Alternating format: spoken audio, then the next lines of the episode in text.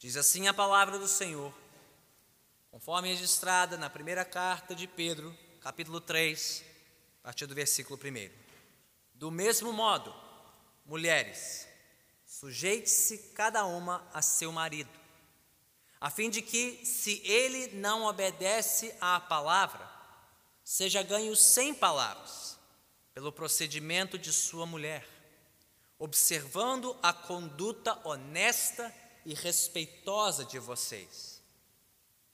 A beleza de vocês não deve estar nos enfeites exteriores, como cabelos trançados e joias de ouro ou roupas finas.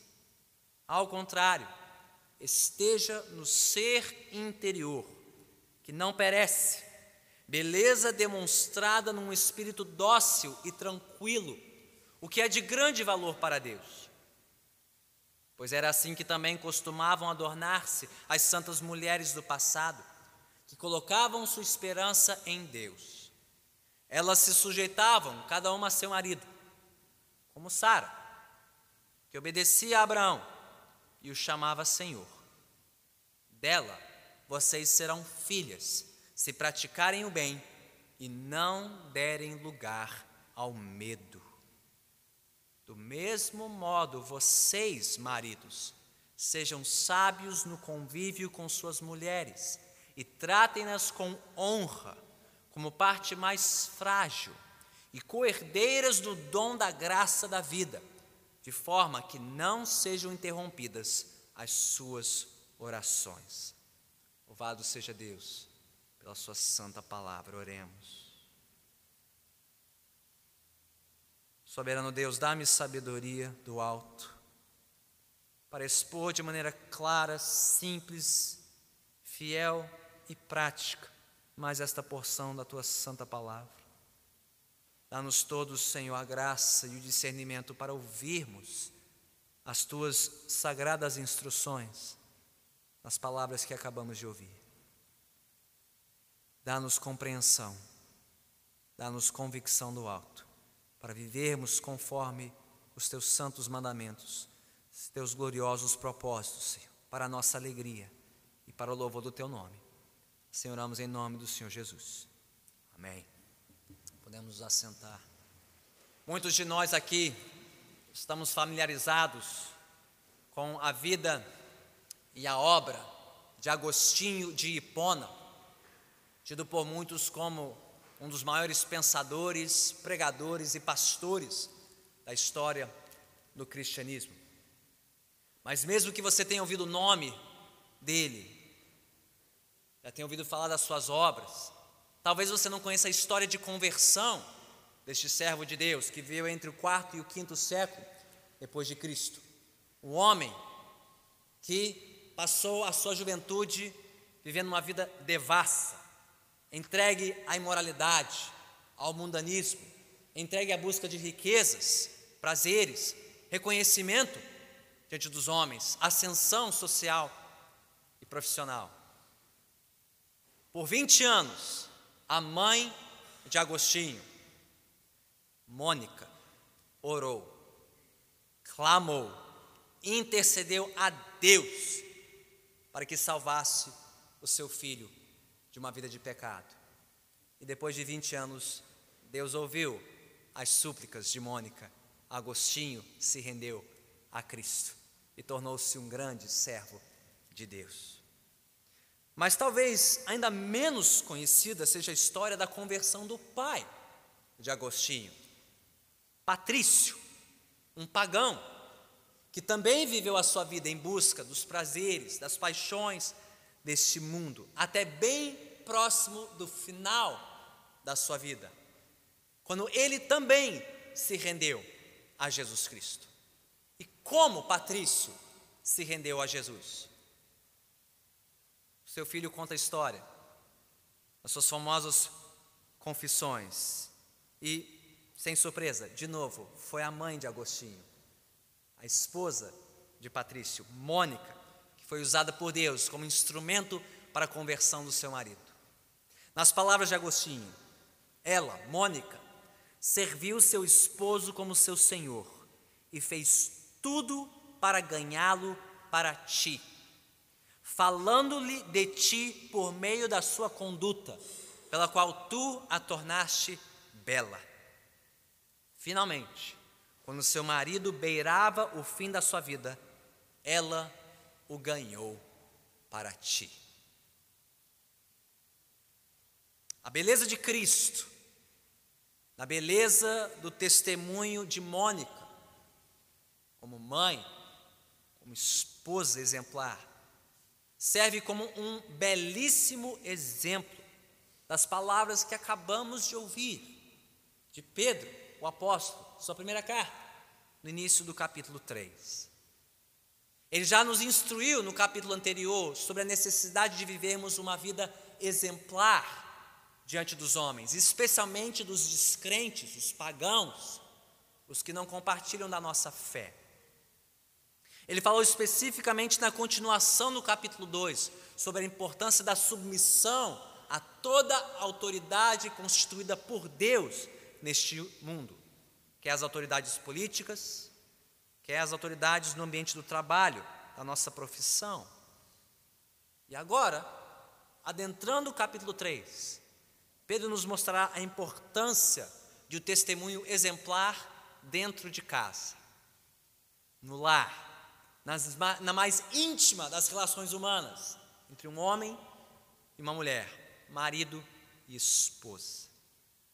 Ali também, na sujeição santa e sábia de uma esposa ao seu marido, e no trato honroso da esposa pelo marido. Deus deve ser engrandecido. O Evangelho deve ser promovido. Deus merece receber a glória de nós, seus servos. Então vamos examinar o texto desses dois ângulos, na ordem que Pedro os apresenta para nós. Primeiro, a sujeição da esposa ao marido, versículos 1 a 6. E depois, o trato honroso da esposa pelo marido, versículo 7. Olhando para o início, a partir do versículo 1, mas enxergando também uma expressão que se repete no versículo 7. Qual é a expressão que se repete? Tanto no versículo 1 como no versículo 7. Do mesmo modo. Do mesmo modo que o quê? Bem, mudamos de capítulo, mas não mudamos de assunto. O tema continua o mesmo. Do mesmo modo que no capítulo anterior, Pedro falou sobre a necessidade de uma vida exemplar neste mundo, passando pela nossa submissão às autoridades constituídas por Deus. Do mesmo modo, também dentro de casa, no casamento, no ordenamento entre marido e esposa, nós devemos honrar ao Senhor. Assim como na vida pública, é esperado que os cristãos se submetam às nossas autoridades constituídas, aos nossos governantes e em nossos locais de trabalho também, não seria diferente na vida familiar, sobre a qual Deus estabeleceu o homem como o cabeça e a mulher como sua auxiliadora. Então ele começa no versículo 1: Do mesmo modo, mulheres, sujeite-se cada uma a seu marido. Bem, de imediato nós precisamos entender o que as palavras de Pedro aqui não significam. Isso não significa que as mulheres devem obedecer cegamente todas as ordens, instruções e preferências dos seus maridos, especialmente aqueles que são descrentes, pagãos e incrédulos. Aliás, curioso aqui, porque na sociedade da época, no tempo de Pedro, era esperado que toda esposa cultuasse os mesmos deuses que o marido. Era visto como um ato de ordem cívica para manter a boa ordem da família romana e, consequentemente, a boa ordem do Império Romano, para que não houvesse divisão no lar, era esperado que a esposa cultuasse os deuses do marido não interferisse nesta ordem religiosa e também social e política. Muito menos que a esposa tivesse amigos que não fossem da roda de amigos do seu esposo, o que constituía uma ofensa, uma afronta ao marido na sociedade romana. Bem, Pedro de forma alguma diria para uma mulher, uma esposa cristã, que ela deveria se sujeitar aos deuses do seu marido, se fossem deuses estranhos, pagãos. Nunca diria isso. Como também não impediria uma mulher cristã de se envolver com outros cristãos que não pertencessem ao grupo de amigos do seu esposo. Daí já podemos perceber que não, isso aqui não é um cheque em branco, para que o marido diga o que queira ordene o que quiser para a esposa e a esposa tem que baixar a cabeça e obedecer tudo. De forma alguma. Não é isso que Pedro tem em mente. Mas justamente por não poderem obedecer aos seus maridos, no tocante ao culto a deuses estranhos e no tocante ao convívio com outras pessoas de fora da roda de amigos do esposo, crentes até. Por isso mesmo, essas mulheres, essas esposas cristãs tinham que ser ainda mais cuidadosas ainda mais exemplares, ainda mais excelentes no seu testemunho diante de um esposo incrédulo, para não aumentar ainda mais a antipatia dele pela fé dela em Jesus. Isso tampouco significava que as mulheres cristãs deveriam aceitar de forma surda e muda os maus tratos dos seus maridos, quer abusos físicos, quer agressões verbais. Aliás, Pedro jamais toleraria, aceitaria uma coisa dessas, à luz do que ouvimos no versículo 7, não? Quando ele diz para os maridos tratarem suas esposas com toda honra, como parte mais frágil. Pedro jamais aprovaria um homem agredir ou abusar da sua esposa, quer fisicamente ou verbalmente. Isso não faz parte no imaginário de Pedro, de nenhum autor bíblico, do que é autoridade masculina bíblica. Então, simplesmente não é verdade que ao ensinar a autoridade do homem dentro de casa, a Bíblia então dá um cheque branco para os homens fazerem o que quiserem, que der na telha com as suas esposas. Não é verdade. As Escrituras abominam toda e qualquer abuso ou violência praticados contra uma mulher, especialmente a esposa. Por último, isso não significa que as mulheres cristãs deveriam submeter-se a toda e qualquer figura masculina de forma igual. Não, as ordens aqui são específicas para esposas, em referência aos seus maridos. Que não pode ser extrapolado, então, para dizer que a mulher deve se sujeitar a qualquer homem que lhe dá ordens. Não. A ordem aqui é específica para esposas dentro do arranjo do lar, do casamento. Agora, feitas todas essas ressalvas, é verdade sim que Pedro exorta as mulheres cristãs a uma submissão voluntária e respeitosa aos seus maridos, por pelo menos três razões. A primeira delas está aí nos versículos 1 e 2. Do mesmo modo, mulheres, sujeite-se cada uma a seu marido, a fim de que, se ele não obedece à palavra, seja ganho sem palavras, pelo procedimento de sua mulher, observando a conduta honesta e respeitosa de vocês. Poderia ser traduzido mais literalmente como a conduta pura e reverente de vocês. Por quê? Porque na soberania de Deus, irmãs, Deus, em sua soberania, pode usá-las pelo seu exemplo dentro de casa como instrumento de salvação para um marido descrente, diz Pedro. Ele não está dizendo aqui que todas as suas leitoras eram casadas com homens descrentes, ou com homens igualmente resistentes ao Evangelho.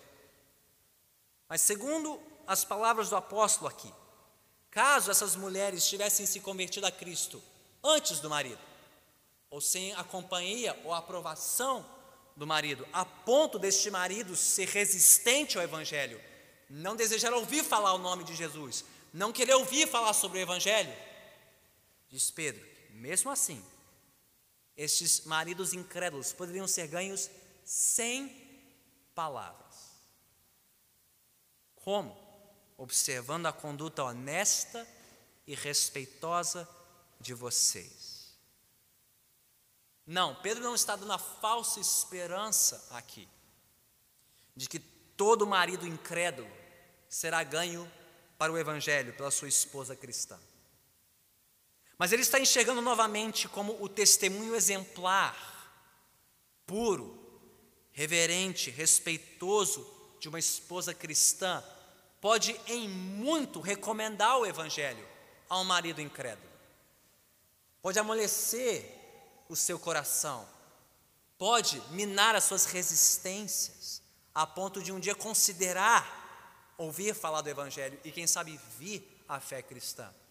E algumas aqui, eu conheço o seu testemunho, foi assim que seus maridos foram ganhos, pela graça de Deus. Você primeiro e depois ele, ouvindo, observando e logo, logo se abrindo para as boas novas de Jesus.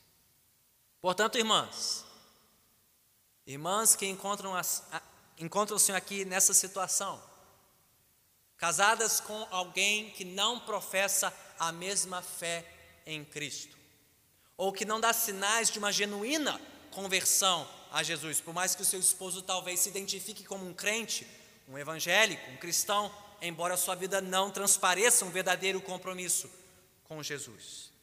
Irmãs, não subestimem o quanto o seu exemplo dentro de casa quanto o seu testemunho respeitoso, reverente, pode atrair o seu cônjuge para Cristo. Como foi o caso de Mônica, mãe de Agostinho, usada não só para salvar o filho, mas converter o seu esposo Patrício, depois de uma vida inteira exemplificando o Evangelho dentro de casa. Mesmo vocês, mulheres cristãs, casadas com homens cristãos, se o seu marido por alguma razão um dia esfriar na fé, ou estiver esfriando na fé, ou vivendo uma vida abertamente contrária à fé que ele professa, não subestimem, irmãs, o quanto a sua perseverança num testemunho piedoso pode atrair e amolecer o coração do seu marido para Cristo. Mas também não subestimem o quanto a sua impiedade e a sua falta de respeito podem afastar o seu marido de Jesus. Essa é a primeira razão. Há uma segunda aqui, versículos 3 e 4. A beleza de vocês não deve estar nos enfeites exteriores, como cabelos trançados, joias de ouro, roupas finas. Ao contrário, esteja no ser interior que não perece, beleza demonstrada num espírito dócil e tranquilo, o que é de grande valor para Deus. Calma, irmãs, antes de se desfazerem do estojo de maquiagem, jogar fora os acessórios, limpar o seu guarda-roupa ao final do dia, entendam bem o que o apóstolo Pedro está dizendo aqui. Ele não está dizendo que a sua beleza externa não tem valor algum. Seria um contrassenso para Deus dizer isso, porque Deus é o autor de toda beleza. Deus é a fonte de toda beleza. Ele nos criou seres belos à sua imagem e semelhança. Homens e mulheres nos criou à sua imagem e semelhança. E concedeu a cada um a sua beleza para que você cuide disso. Como templo do Espírito Santo, como bom mordomo da sua aparência. Então, longe de Pedro dizer que a aparência externa, a beleza externa, não conta para nada. Não. Mas o que Pedro está dizendo aqui é que, em comparação a outra beleza, a beleza interna de um espírito dócil, tranquilo, respeitoso e reverente, a beleza externa perde de goleada, porque ela passará. A beleza de um espírito cristão, rendido a Cristo, permanece para sempre e é de grande valor para Deus. Então, não, irmãs, não descuidem da sua beleza física, não descuidem da sua aparência, com toda modéstia, com toda decência, com toda moderação, com toda piedade.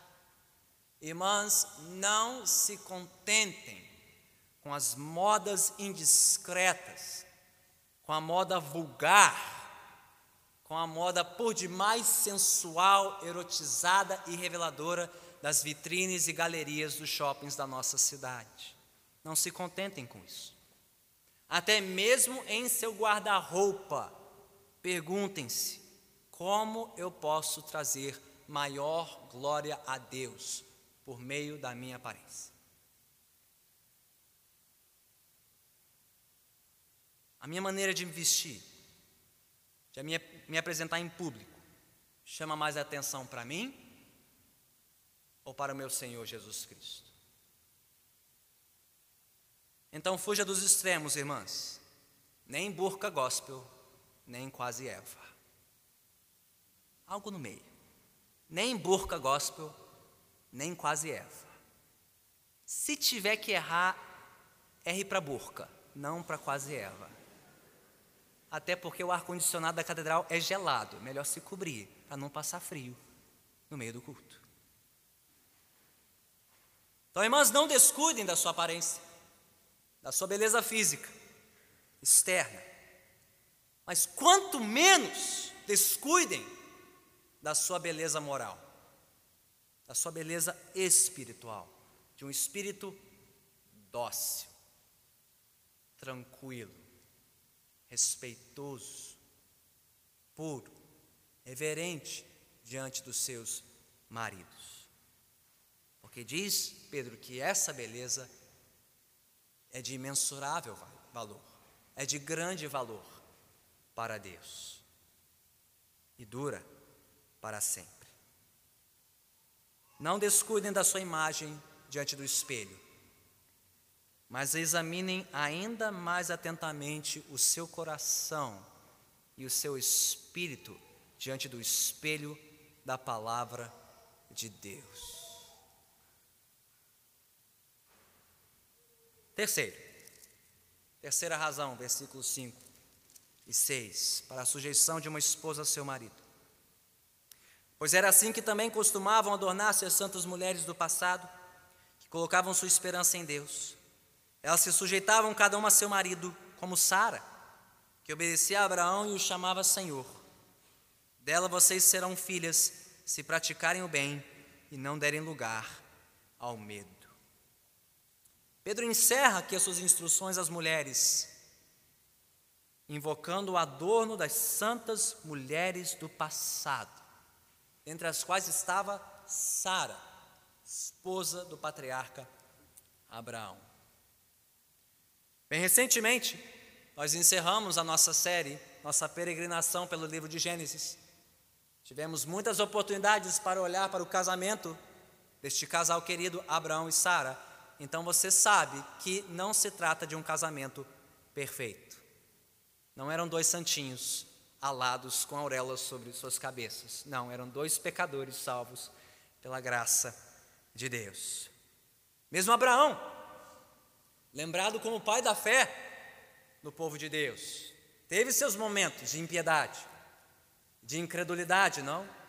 E em relação à esposa, Lembre-se das duas vezes em que ele mentiu sobre a identidade de Sara para Faraó no Egito, para Mimeleque em Gerar, ainda aceitando a trama que virou novela com Agar e Ismael.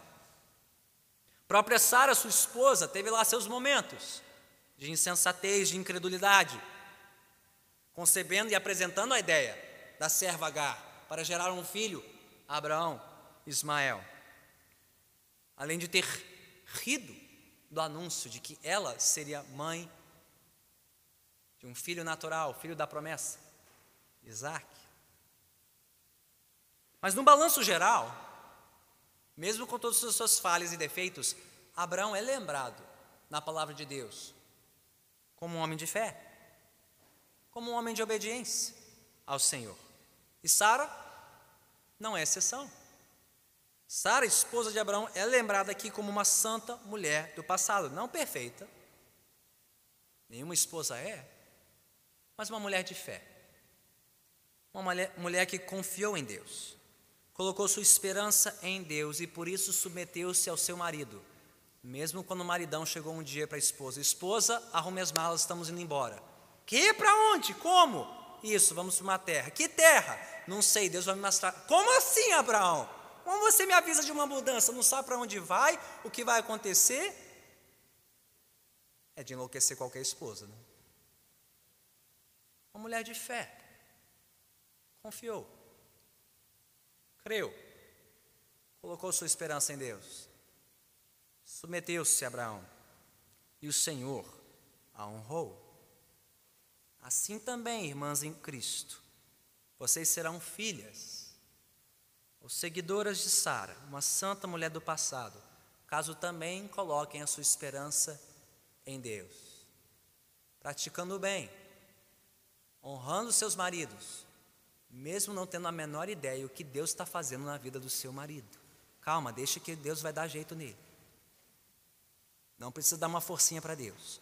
Não precisa apressar o cronograma de Deus. Espere em Deus. Confie em Deus. Sujeite-se ao seu marido. E não deem lugar ao medo, diz Pedro. Minhas irmãs em Cristo, Pedro chegou no coração da questão. Ele chegou ao coração da questão da sua submissão aos seus maridos, aqui no versículo 6, quando ele diz: Dela vocês serão filhas, se praticarem o bem e não derem lugar ao medo. No final das contas, diz Pedro, tudo se resume a uma questão: confiar em Deus ou viver pelo medo. Esperar em Deus ou descrer da palavra de Deus. Irmãs, nossa sociedade é uma sociedade incrédula. Ela não crê na palavra de Deus, ela não crê nos propósitos de Deus e, portanto, não coloca a sua esperança em Deus. E por isso ela vive apavorada amedrontada quando ouve a palavra submissão, sujeição. É por isso que a nossa sociedade não quer isso para as mulheres. Não entende como algo bom e belo. Não entende como a submissão pode ser algo bom para ela e para ele. Por quê? Porque descrê de Deus e teme, tem medo. Medo do quê? Medo dos abusos, medo dos excessos pecaminosos de um homem no lar, como os que talvez você testemunhou no seu lar de origem. Talvez você carregue marcas e feridas de um pai abusivo, de um pai ausente, agressivo e violento, e tenha visto o estrago que isso fez no seu lar, na vida da sua mãe, diante de uma autoridade pecaminosa. Medo de não querer sofrer as mesmas coisas. Medo de não ter que passar por essa história de novo. Medo do abandono. O abandono de um cônjuge.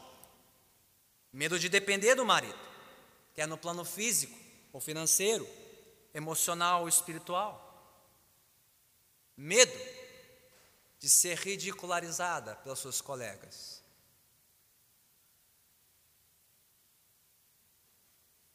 Colegas de turma, de faculdade, de trabalho, de empresa, que se empoderaram, que se impuseram e não querem te ver seguindo por um caminho diferente. Medo, incredulidade, diz Pedro. Mas, segundo as palavras do apóstolo, existe uma alternativa. Uma alternativa melhor que o medo. Melhor que a incredulidade por trás da insubmissão de uma mulher. É o caminho da esperança em Deus. É o caminho da confiança na Sua palavra por meio da submissão no lar. Porque, irmãs, se vocês trilharem este caminho e atravessarem esta porta confiantes em Deus, pela graça dele, essa pode ser a porta para a salvação do seu marido. para que ele seja conquistado, reconquistado para o Evangelho, não pelo seu empoderamento, mas pelo seu esvaziamento. Não pela sua imposição, mas pela sua submissão. Essa é a beleza perdida aos olhos do mundo. Mas é a beleza valiosa aos olhos de Deus. Você crê nisso? Você confia nisso? Essa é a maneira de expressar sua esperança em Deus. E Ele, irmãs, Deus, jamais te decepcionará, jamais te deixará, jamais te abandonará. Não tenha medo de confiar em Deus, de obedecer a Deus e fazer o que lhe agrada. Mas Pedro não termina aí. Ele termina agora falando aos maridos, versículo 7. Ele já falou da sujeição da esposa ao marido. Mas agora ele fala do trato honroso da esposa pelo marido. Curioso que no capítulo anterior, Pedro não trouxe instruções específicas para as autoridades políticas, nem tampouco aos senhores de escravos. Mas aqui no capítulo 3, ele não deixa de falar diretamente aos seus leitores cristãos, os maridos, para que eles também vivam vidas exemplares. De novo, a mesma expressão, inicia o versículo 7. Do mesmo modo, vocês, maridos. E não, homens, não é porque Pedro resume as instruções para nós em um versículo que a nossa responsabilidade é menor. Aliás, é maior. Se por um lado as mulheres cristãs deviam submissão respeitosa aos seus maridos, os maridos, diz Pedro, deviam o cuidado honroso e digno das suas mulheres. Do mesmo modo, vocês, maridos, sejam sábios no convívio com suas mulheres e tratem-nas com honra. De novo, a defesa que Pedro faz aqui da autoridade masculina no lar passa longe da ignorância, longe da insensatez, comum a muitos homens, até mesmo homens ditos cristãos, até mesmo homens ditos cristãos que frequentam a igreja e leem a Bíblia. Somos pecadores também, sujeitos às falhas, mas a Bíblia não aprova as nossas falhas desculpando-as como o exercício da nossa autoridade no lar. Não. Diz Pedro, essa é uma autoridade que envolve sabedoria, sejam sábios no convívio com as suas mulheres. A palavra aqui é conhecimento. Isso envolve entendimento da nossa responsabilidade, envolve honra para com a nossa cara metade. Então, sim, a nossa autoridade traz consigo grandes direitos e privilégios, mas também tremendas responsabilidades. Como aprendemos como Homem-Aranha, grandes poderes trazem grandes responsabilidades. Não é só coisa que funciona no filme, é na vida do lar. Com grandes poderes, irmãos, vem grandes responsabilidades. Assim como as autoridades políticas e os senhores do trabalho, nós, maridos, também devemos nos portar como servos de Deus. Irmãos, um dia eu e vocês estaremos diante de Deus, prestando contas a Deus pela maneira como tratamos as nossas esposas. Nós teremos que prestar contas a Deus pelo que fizemos no nosso lar. Mas Pedro acrescenta aqui três razões. Três razões explícitas pelo trato honroso da esposa pelo seu marido. São elas, primeiro, sejam sábios no convívio com suas mulheres e tratem-nas com honra como parte mais frágil. O que quer dizer a expressão parte mais frágil? Isso não quer dizer que nós, homens, sejamos absolutamente fortes e as mulheres sejam absolutamente fracas, apesar de soar assim aos ouvidos da nossa cultura e da nossa sociedade. Não.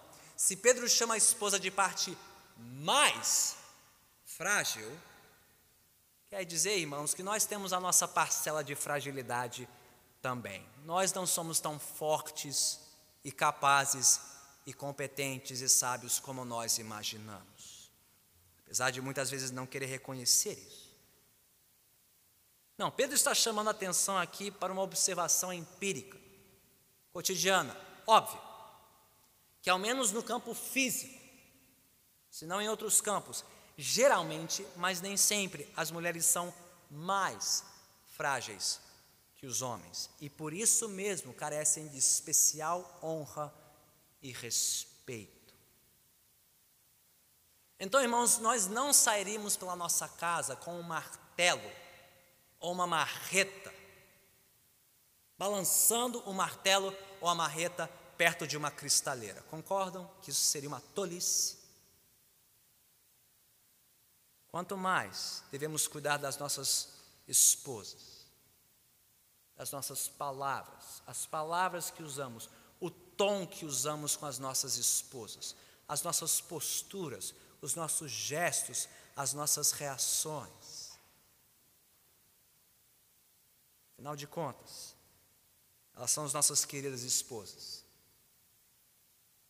Merecem devido respeito, como parte mais frágil, mais delicada, digna de maior atenção e cuidado. Segundo, diz Pedro, não só como parte mais frágil, mas como coerdeiras do dom da graça da vida. Veja só a honra que Pedro dá às suas irmãs cristãs, mesmo entendendo que fomos feitos de maneiras diferentes, com constituições diferentes, com funções diferentes no lar. Mesmo assim, Deus fez tanto homens como mulheres à sua imagem e semelhança. Portanto, portanto, somos igualmente valiosos aos olhos de Deus. Ninguém é mais importante ou menos importante para Deus porque tem uma função diferente de regência e autoridade no lar. E Pedro vai além aqui. Ele mostra que se partilhamos da mesma fé em Cristo, se marido e esposa já provaram do dom da graça da vida, está falando sobre salvação, plano eterno, então no plano eterno não há absolutamente nada que torne o homem ou a mulher superior ao outro. Somos coerdeiros da mesma graça que nos salvou em Cristo e, portanto, dignos do mesmo respeito e cuidado mútuo. Terceiro, Devemos honrar nossa esposa de forma que não sejam interrompidas as suas orações. O que quer dizer isso, pastor? Pode significar uma de duas coisas, talvez ambas. Pode significar um, que maridos devem honrar as suas esposas, a fim de que ambos possam ter a liberdade e a abertura para se apresentarem juntos a Deus em oração.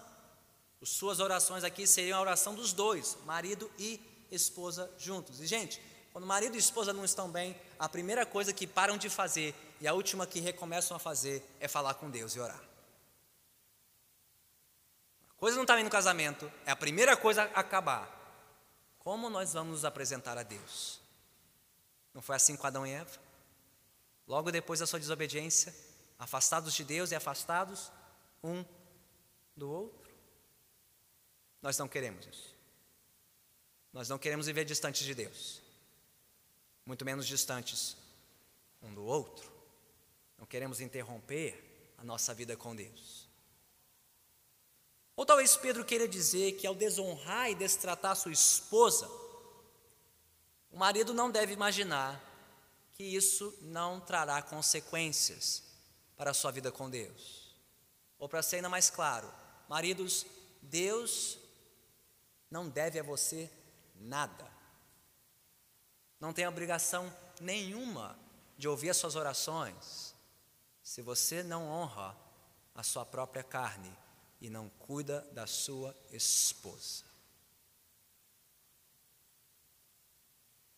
Não há nada que possa prejudicar mais a nossa vida espiritual a nossa vida com Deus, do que as nossas falhas e tropeços com a nossa esposa. Nós não queremos isso. Então, no fim das contas, a matemática do testemunho cristão no lar se resume a isso. Um princípio, dois papéis e três razões para cada lado. Um princípio,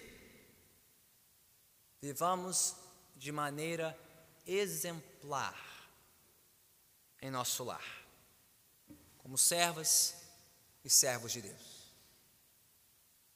Dois papéis. Esposas, sujeite-se cada uma a seu marido.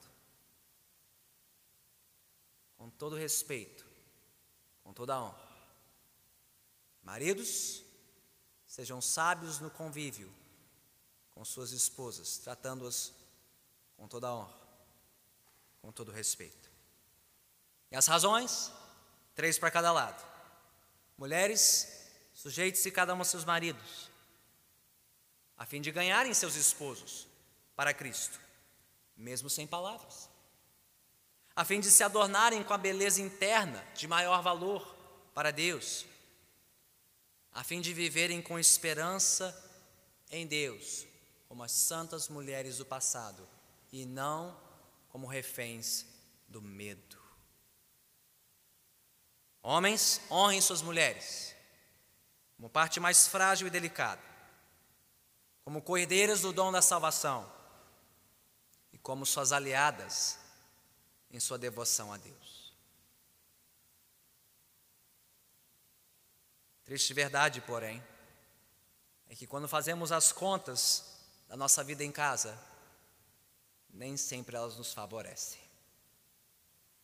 Todos nós ficamos devendo alguma coisa quer esposas, quer maridos. É por isso que precisamos sempre daquele que nos deu o dom da graça da vida eterna, a fim de que por ele possamos sempre nos aproximar de Deus, confiantes em oração. É por isso que precisamos sempre do nosso Senhor Jesus Cristo. Irmãs, olhem para Jesus. Ele se submeteu voluntariamente para fazer a vontade do Pai, sem medo, confiante, esperançoso, que ao honrar o Pai, o Pai o honraria também. Irmãos, Jesus usou da sua autoridade e da sua glória não em benefício próprio, não de forma egoísta. Ele usou da sua autoridade de maneira sacrificial, abnegada, para resgatar a sua noiva, a sua igreja.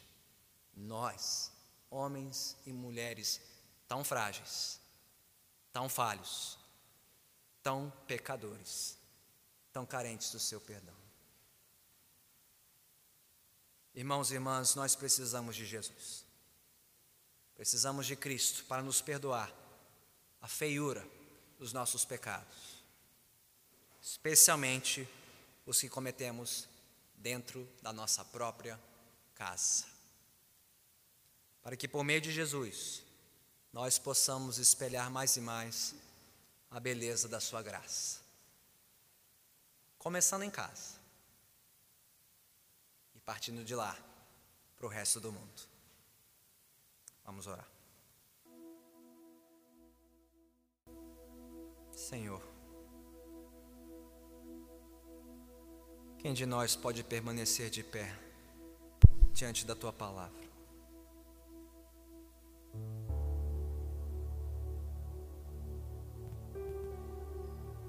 Quem de nós, diante do espelho da tua palavra, pode dizer: tem vivido uma vida perfeitamente exemplar. Começar pela nossa própria casa. Senhor, tu sabes, tu conheces. Cada palavra indecente, cada omissão, cada excesso, até mesmo os que cometemos somente em pensamento. Tu sabes o real estado do nosso coração. Dos casamentos aqui representados, não há como esconder coisa alguma de ti. Tu sabes, tu sondas, tudo vês. Tu conheces as marcas que trazemos, das feridas uns dos outros, como também daqueles que nos geraram e nos criaram, nos marcam muito mais do que nós podemos imaginar. Ó oh, Senhor, tem misericórdia de nós. Perdoe-nos, Senhor as nossas múltiplas, diversas e graves falhas uns com os outros. Quer mulheres, quer maridos, somos todos pecadores, pecadores carentes da tua graça.